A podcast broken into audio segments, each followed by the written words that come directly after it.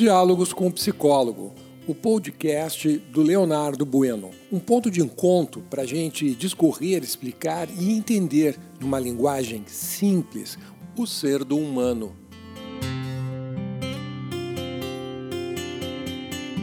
Bom dia, eu sou o teu psicólogo, Leonardo Bueno. Estamos nesta manhã de segunda-feira, dia 23 de maio de 2022. E hoje nós vamos continuar a falar sobre os métodos de doutrinação. Serão oito dias é, falando sobre diferentes formas de você doutrinar crianças, é, jovens e adultos também. É, ainda ontem é, comentei a respeito é, do, do, primeiro método, né, que é através do isolamento que você consegue com mais facilidade doutrinar pessoas isolando elas né, em função de que o isolamento, entre outras coisas, entre outras patologias, acaba desenvolvendo a sensação de medo em todo e qualquer ser humano. Tá? Mas, antes de mais nada, eu quero esclarecer uma coisa aqui. Tá? Que doutrina, né, já que estamos falando de doutrinação, né, que é o ato, né, a doutrina é um conjunto coerente de ideias. São ideias fundamentais e que podem e devem ser transmitidas e ensinadas. São essas ideias, elas são fruto do que? Da, da, de pesquisas, é, frutos de experimentação é, por parte não só da sociedade, como muitos também de pesquisadores, de verdadeiros cientistas. Então, veja, o ato de doutrinar é um ato de transmitir ideias. Portanto, vamos pensar assim, os professores, né, que todo o processo pedagógico, na nessa relação professor-aluno, é, a priori, né, um processo de doutrinação. Veja só, numa educação honesta, o professor conduz o aluno a compreender os diferentes conceitos e vai ensinar os alunos a comparar este, estes conceitos com outros que são divergentes que estão em desacordo com o primeiro. Né? E acabar concluindo o que é melhor, cada aluno né? concluindo o que é melhor para si, a partir de variáveis como família, política, sociedade, religião, relacionamentos afetivos, entre outros.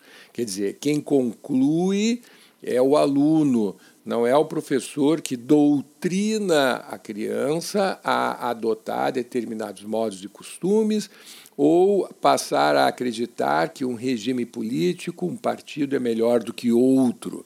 Essa é a doutrinação burra. Né? Então, são a, é, esses métodos de doutrinação que fazem com que o indivíduo ele pare de pensar e pare de usar o seu livre-arbítrio, tá bem? Então, é, esses métodos são métodos de controle social Veja, então, a, a, a, doutrinação, que no primeiro momento pode ser utilizada de uma forma altamente benéfica, e por que não dizer amorosa, porque nós estamos cuidando dos nossos filhos, das nossas crianças, dos nossos jovens, para se desenvolverem de uma forma mais sadia. Né? Por outro lado, esse mesmo instrumento ele pode ser utilizado como um instrumento de controle negativo. Veja só, Hoje nós vamos falar sobre o, exatamente sobre o controle da percepção do ser humano sobre a realidade. Né? Então vamos, vamos pensar primeiro como isso acontece no universo da criança, porque é idêntico como vai acontecer dentro eh, da vida adulta, em relacionamentos afetivos, sociais, inclusive dentro de, do ambiente de trabalho. Tá? Olha só como que acontece. Papais e mamães né, costumam direcionar a opinião dos filhos. Todos nós fazemos isso. Ah, eu não faço. Faz. No momento que você se cala, que você faz um comentário, uh, vendo um filme, uma novela, uh, faz um teste um outro comentário a respeito da letra de uma, de uma música, né? É, o teu comentário acaba direcionando a forma de pensar da criança. Isso por quê? Porque a criança ela tem uma pobreza de conceitos no seu cérebro comparado com o seu tem uma pobreza de experiências vividas comparadas com as vivências de papai e mamãe. Né? Então, por não ter estas experiências, ela não tem a maturidade. Por isso que a vida, de modo geral, para um jovem é, uma, é, é, pautada pela insegurança. Vejam lá os adolescentes, né? um dos grandes dilemas da vida dos adolescentes, o que, que é? A insegurança. Eles são muito inseguros e sabem disso. Eles não têm a segurança de andar, de transitar pelo mundo e tomar decisões pelas próprias pernas. Então, ficam procurando quem? Líderes que possam direcionar, dizer para eles o que devem fazer ou deixar de fazer. Então vamos lá, olhe só. Então, papais e mamães costumam direcionar a opinião dos filhos. Até aí é normal, tá bom? Só que como que a gente pode, ou como papais e mamães podem fazer um uso um pouco mais abusivo disso, para forçar o filho a é, é, é, adotar uma opinião que ele mesmo não quer. Né? Então, o monopólio da informação. Né? Então, o que, que, que os pais fazem? Começam a dizer para os filhos que eles não sabem de nada e que quem sabe, quem tem o conhecimento, quem tem a informação, são eles, os pais, são os mais velhos. Né? Então, o monopólio da informação. O que, que significa isso? Né? É, poder é conhecimento. E o conhecimento a gente obtém a partir da informação. Se o jovem ele não tem a informação, ele não tem o conhecimento. Se ele não tem conhecimento, ele não tem poder. Poder de quê? Poder de fazer uso de uma forma adulta do seu livre-arbítrio, exercer os seus quereres, os seus desejos, não é mesmo? Né? Então, esse, é, esse uso, né, é, e o termo é esse mesmo, monopólio da informação, é muito utilizado para que as crianças passem a acreditar que papai e mamãe são os detentores únicos do conhecimento. Né? Sendo assim os donos da informação, eles vão usar né, essa informação com o objetivo de orientar ou desorientar a criança? Desorientar a criança. Porque se a criança, ela por conta própria, ela começa a criar uma, uma, uma linha de raciocínio, uma trilha evolutiva, dizendo: papai, eu não quero ser médico, eu quero ser florista, eu quero ser bailarino. Mamãe, eu não quero ser uh, uh, uh, engenheira, o que eu quero ser, eu quero ser dona de casa, eu quero ser cozinheira, eu quero montar uma empresa de isso, isso, aquilo, outro. Né? Então, veja, a, a, aquilo que a criança, o jovem quer, diverge da opinião dos pais, dos credos dos pais. Né? Então, olha só, então, os pais, sendo donos da informação, eles vão ter maior facilidade né, de desorientar a criança, tirar a criança destes trilhos e colocar nos trilhos que eles acreditam ser melhor. Então, papai, muitos pais e mães até hoje decidem a faculdade que os filhos vão fazer. Meu filho, o direito é uma tradição na nossa família. Teu avô era advogado, teu bisavô era advogado, eu sou advogado, teus tios são advogados. Meu filho, Veja, tu já tem um escritório montado, se tu fizer direito, tu vai estar tá sentado em cima do dinheiro, porque você só vai dar continuidade ao legado que o teu bisavô já deixou para todos nós. Veja só, né? É, a coação, a sedução, né? e, e, e, uma, e, uma, e, uma, e uma questão que está permeando isso. Né? Meu filho, você não tem conhecimento, você não tem maturidade ainda para pensar. Deixa que papai pensa por ti, deixa que mamãe pensa por ti.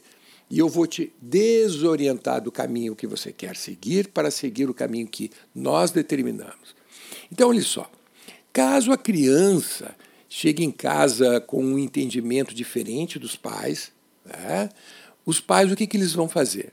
Eles vão repetir milhares e milhares de vezes a ideia, né? a ideia que eles acreditam ser a mais correta, que é um conceito. É quase como uma regra, regra é, braba, é como uma, uma, uma oração que é feita dioturnamente. O correto é isso, o correto é isso, o correto é isso, o correto é isso. E quando acontece alguma coisa de errado com aquele que escolheu aquele caminho, porque erros acontecem, né? Viu só, olha como que aconteceu com aquela pessoa que optou por este caminho, ele perdeu tudo, ele se separou, ele se desagregou, ele está drogado, tudo para doutrinar a criança a seguir pelo caminho pré-determinado por pai e mãe.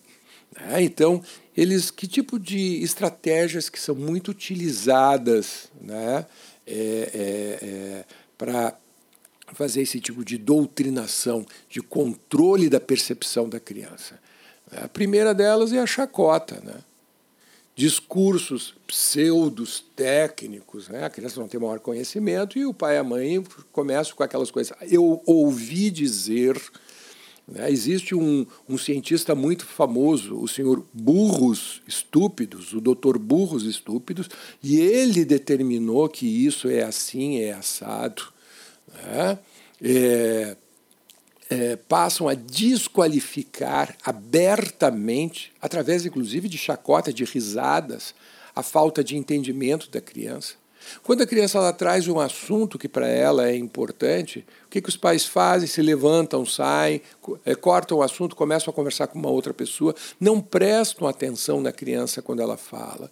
E se for associado ao isolamento social, que eu já comentei né, é bastante a respeito do isolamento social ontem, então procurem o podcast de ontem e assistam. Tá? Então, se for associado ao isolamento social, aí sim, né, a criança vai ser forçada a acreditar naquilo que os pais dizem. Vamos pensar agora no mundo adulto? Será que é diferente no mundo adulto? Não, não é.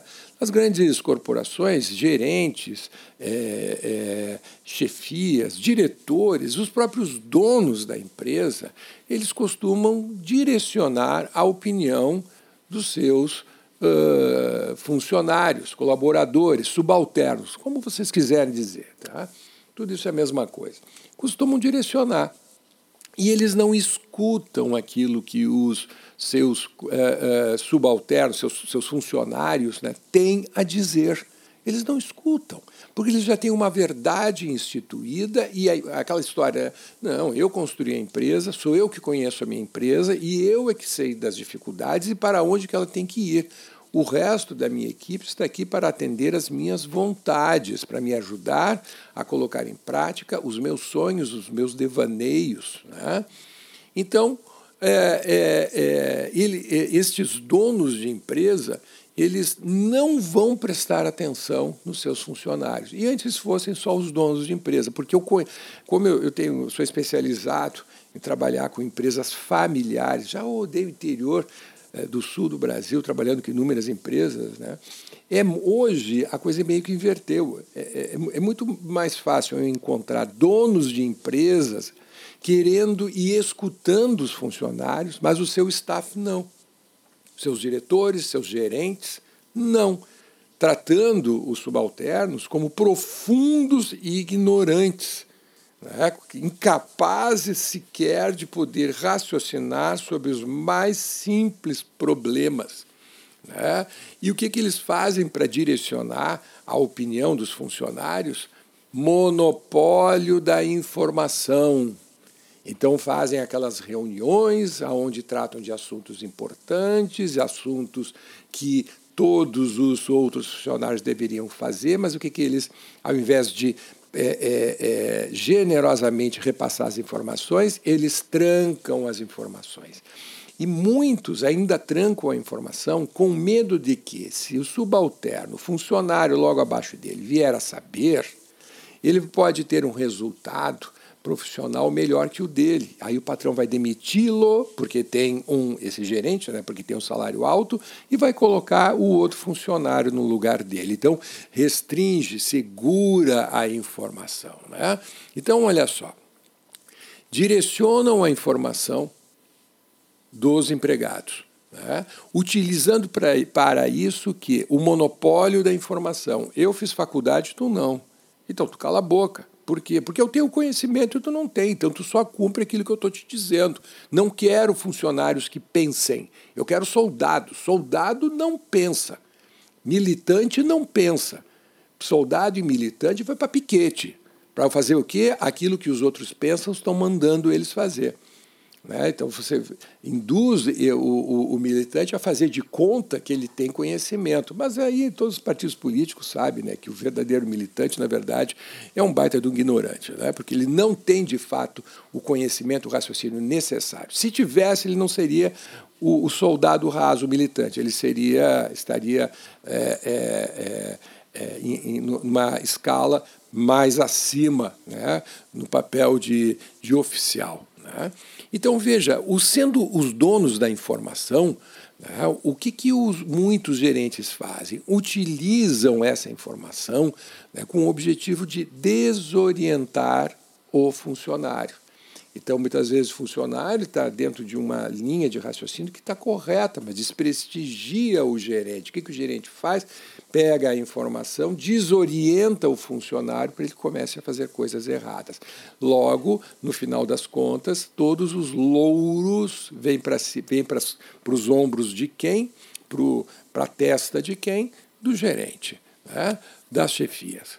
É, é, caso caso é, os seus funcionários comecem a chegar na empresa com entendimento diferente do gerente. Por quê? Porque fez uma palestra, veio fazer um curso comigo, um curso de programação neurolinguística comigo, foi, foi fazer uma, uma especialização com um professor bacana, sabe? Leu um bom livro e começa a trazer, querer trazer informações bacanas né, para dentro da, da, da, empresa. Né?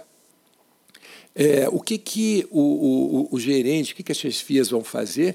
Vão repetir milhares e milhares e milhares de vezes o conceito que eles acreditam estar correto, associado a, a chacotas e outras coisas mais, para desqualificar aquilo que o, o, funcionário ele está trazendo. Né? E são as, as, as estratégias mais utilizadas, que é a humilhação, né? é humilhar, é, é fazer chacota, é desviar a atenção do, do, do, projeto, da proposta do funcionário né? subalterno para moral dele. Pô, esse cara está querendo trazer aqui um projeto para a engenharia, mas esse sujeito ele casou duas vezes. Pelo amor de Deus, o que, que casar duas vezes tem a ver com o projeto da engenharia? Nada. Mas aí o, o espertalhão, o que, que ele faz? Ele redireciona para o aspecto moral, porque se ele for discutir no campo técnico, o chefe vai perder, perder a discussão. É, outra, né, que são discursos pseudotécnicos, isso nas minhas consultorias chega a ser uma história, assim, às vezes trágico-cômica, né? porque uh, o dono da empresa me, me, me convida para participar da, da, da, reunião de diretores e daqui a pouco tem um lá que começa com um discurso pseudo-técnico. E eu, que sou contratado para isso, começo a inquirir ele, porque os demais não querem, não, não, não fazem perguntas. Né? Mas o que, que você quer dizer com isso? Da onde que você tirou essa informação? O que, que, o que, que essa informação que você está trazendo contribui de fato para o conteúdo da conversa da reunião de hoje? Isto que você está trazendo vai corroborar, vai engrandecer o planejamento estratégico? Ah, vai. Aonde? Em que ponto? Como que vai ser isso gerido e por que, por que pessoas que vai ser gerenciado e gerido essa, essa, essa informação? E aí a pessoa começa a se perder Tá? Porque tem muito gerente, tem muito diretor que se utiliza excessivamente de palavreados técnicos para fazer de conta que sabe o que está entendendo, entendendo do, do, do problema da empresa. E que, de fato, não consegue colocar um plano sequer de ação, um plano de ação em prática. Não consegue colocar.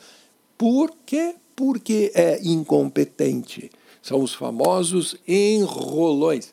E que, diga-se passagem, também são é, é, é, funcionários que costumam ocupar é, postos de alto escalão, ganham muito bem, excelentes benefícios, para não provocar mudança nenhuma, absolutamente nenhuma. Tá? Então, esses discursos pseudo-técnicos eu tenho verdadeiro pavor. Desqualificam qualquer um que tente é, é, questioná-los. Nem preciso dizer que eu, no papel de consultor, é, é eu sou muito questionado e muito desqualificado por alguns gerentes, né? Pelo, exatamente por quê? Porque eu, eu vou começar a fazer perguntas, eu vou inquirir. Né? Outra coisa também que é muito praticado é não dar a devida atenção à fala do funcionário. Não prestar atentamente atenção, sabe? Com muita atenção. Prestar atenção. Né? Fazendo perguntas inteligentes. Tá, tá que, que beleza essa tua ideia. E tu já pensou como é que isso pode ser implantado? Ah, não, tá bom, vai para casa, pensa como pode ser isso implantado e me traz amanhã, me traz daqui a uma semana. Vamos marcar uma reunião, porque eu quero escutar essa tua ideia, porque me parece uma ideia muito bacana. Isso é feito? Dificilmente, né? É, e, é, por último, o isolamento. É, então, aquele funcionário que incomoda porque ele é bacana, ele é inteligente, porque ele, ele é proativo, porque ele agrega novas informações, né? ele tem aderência aos, aos, aos anseios, aos desejos né? da, da, da empresa. Né? É, o, que, o melhor jeito da gente fazer esse funcionário pedir demissão, sabe o que, que é? Isolar ele dentro da empresa isolar. Ninguém come com ele nas festas, ele, esqueceram sempre de convidar. Uh, quando convidam, não dão um tratamento adequado. Né? Então, uh, ele só vai ser aceito se ele fazer parte da, da, da, do grupo dos estúpidos. O que é estúpido? Estúpido é aquele que não pensa, né? Desse grupo, desse grupo. Então veja só, né? controle da percepção do ser humano, da criança, do jovem, do, do adulto sobre a realidade. Quanto mais você controlar a percepção do indivíduo, né? o que é controlar a percepção? Percepção sensorial, é visão, audição, olfato, gustação e tato. Vamos pensar a visão. Quanto mais você controlar, mais você está dizendo, ó, olha para aquele lado, não olha para o outro. Não, não, não, não, não olha para o outro, você tem que fazer o que eu estou mandando. Então você acaba obrigando as pessoas a olharem sempre para onde você quer. E isto, por si só, é um método de doutrinação. Nós passamos agora muitos anos né, numa briga ferrenha política, de saúde, na área da educação, na, em todas as áreas. Né? E é, é, muito que, que eu assisti desse entreveiro, né, desse embate, era um embate de doutrinações de pessoas dizendo assim: olhe para cá e não olhe para lá. Mas por que, que eu não posso olhar pelo outro para o outro lado? Aí vinha toda uma coação, né? vinha toda uma crítica de cunho moral, porque você estava simplesmente olhando para o outro lado. Isto é, você não podia, quizás, olhar para o outro lado. Claro que não podia olhar para o outro lado, porque se você olhasse para o outro lado, você ia ver que ia perceber na hora que aquilo que os teus doutrinadores estavam enfiando dentro da tua cabecinha não era tão verdade assim, não é mesmo? Pois bem, mais uma um podcast para você pensar. Fica aqui a dica do teu psicólogo. Uma boa segunda-feira para você, que teu dia seja repleto, repleto de alegrias e amores e que você possa desenvolver ainda mais o ser do humano. Até amanhã.